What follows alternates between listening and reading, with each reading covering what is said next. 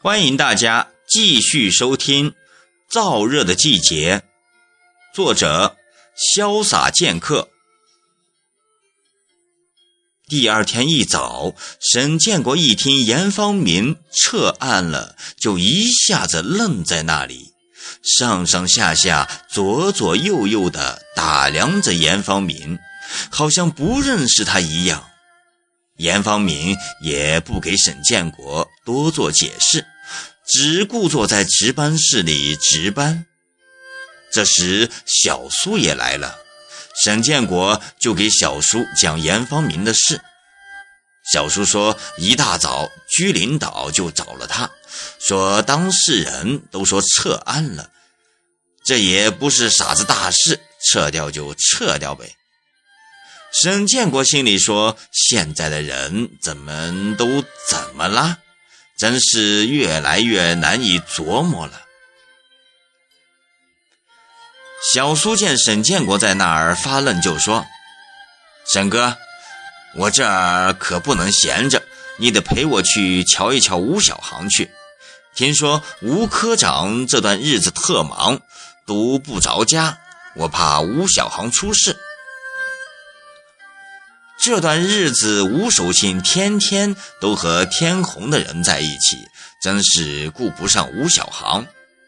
沈建国就领着小叔去看了一下吴小航，还好，吴小航还老老实实的待在家里，没有发现啥子异常。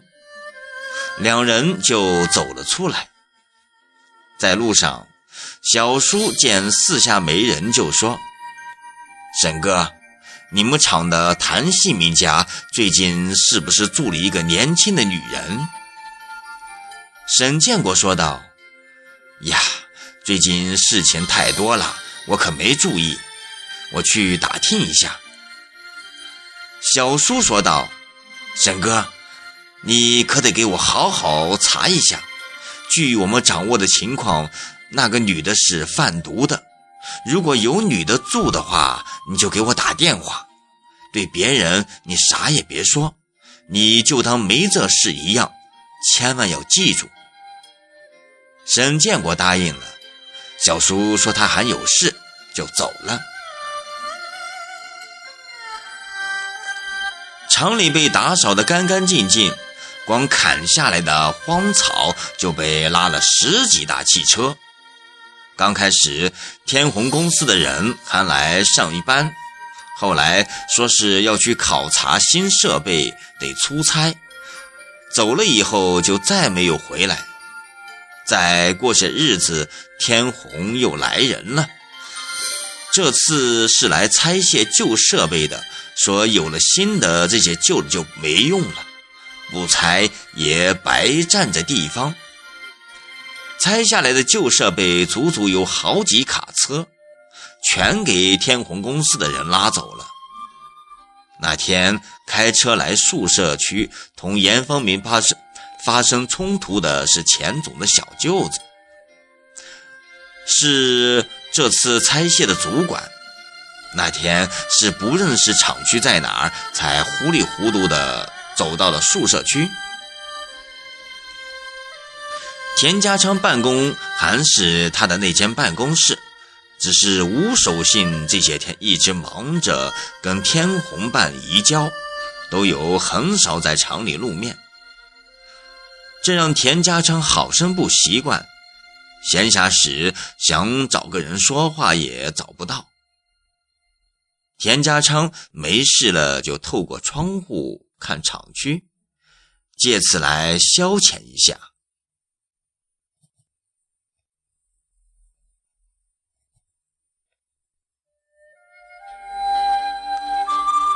厂区里一下子没了杂草，让田家昌不习惯了好久。他常常闭着眼睛想象厂区杂草茂密的日子。田家昌的心里觉得有点累了，他早就不想干了，可上面的领导就是不同意，还说叫田家昌无论如何也要站好这一班岗，帮天红一下。说没有他厂里不就乱了套吗？刚开始，田家昌的心里也挺热，可田家昌老谋深算地观察了这些天后，心里有了一些不安。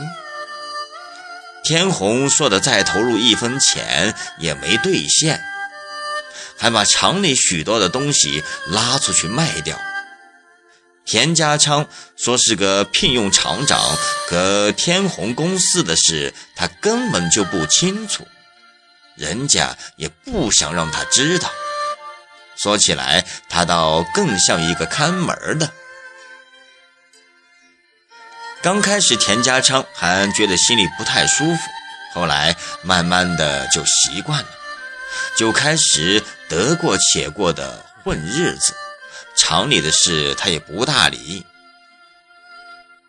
沈建国还是像往常一样忙碌，为了和小叔。抓那个女的，守候了好几个晚上，害得还着了凉，拉肚子。沈建国这次没敢告诉舒梅，硬挺了挺，还真挺了过来。挺过了以后，沈建国就又和小叔他们接着守候。看来小叔他们的决心很大，好像是抓不住就绝不收队。一天夜里，沈建国又和小叔他们在树丛里蹲点，蹲的时间一久，肚子又不争气了。沈建国怕影响舒梅睡觉，就没有回家，就跑到了宿舍区外马路边的树丛里方便。等到方便完，沈建国一身轻松地站起来，刚走了几步，就看见马路上来了一辆小轿车。嘎的一声，停在了他的面前。贼亮贼亮的车灯刺得沈建国都睁不开眼睛。沈建国刚想走开，就听到车上下来的人叫他的名字。再一看，原来是王老板和李卫平。王老板热情地走上前，抓了抓沈建国的手，说道：“怎么？”沈师傅这么晚了还不睡，还忙呀？李卫平说道：“师傅，你可别累着了，小心着凉。你的关节炎要再犯了，可就麻烦了。”沈建国说道：“没事，没事，夜里睡不着就出来查一下岗。”王老板说道：“沈师傅。”我王义清没服过人，我现在却真是服了你。要是早国营企业多几个像你这样的人，我们国家早就追上美国了。王老板说完，就把沈建国拉到一边，悄悄地说道：“沈师傅，你不要说我啰嗦，我看你得想一想后路了。”就这两天，你们厂就要发生大的变动，干脆来我厂帮帮我。我王义清要是对不起你，我就是被天打五雷轰。沈建国说道：“王老板，你这是说啥呀？”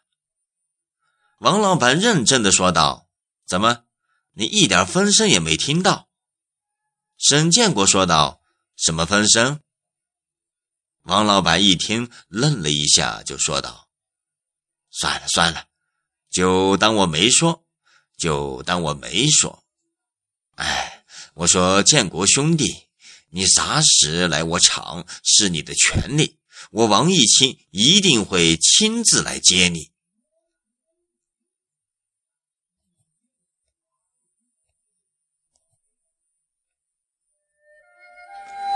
王老板说还要去办点事，就招呼李卫平上了车，开车走了。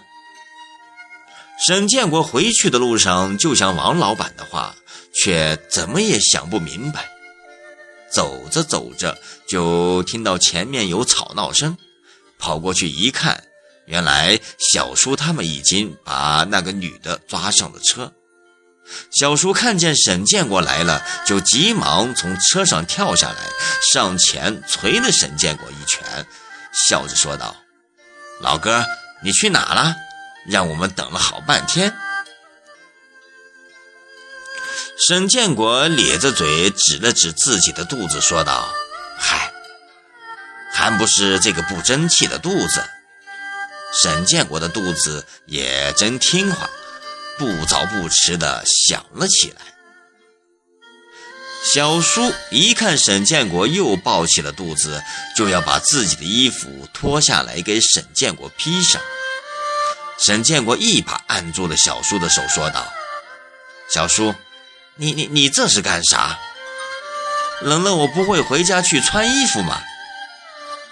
沈建国说着，用嘴朝车上努了一下，说道：“事情都办妥了。”小叔把沈建国拉到了一边，说道：“事情都办妥了，沈哥，说实在的，这得谢谢你们。”沈建国说道：“哪里话？”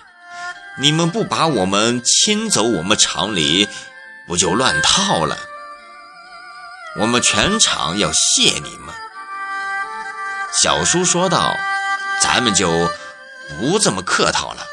还有一件事还得麻烦你。”沈建国说道：“有事你就尽管说。”小叔说道：“谭希明的屋里没有电，黑咕隆咚的。”我们没法搜查，我们把人带走，先去审查，还留下两个兄弟在这守着，就麻烦你再协助一下。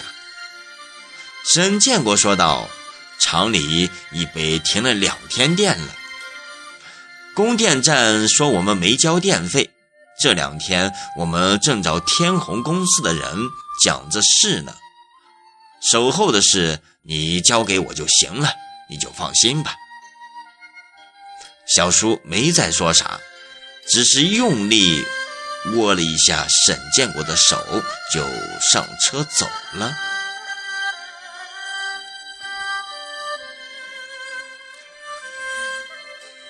好了，长篇小说《燥热的季节》，今天就播讲到这，明天这个时间。欢迎继续收听。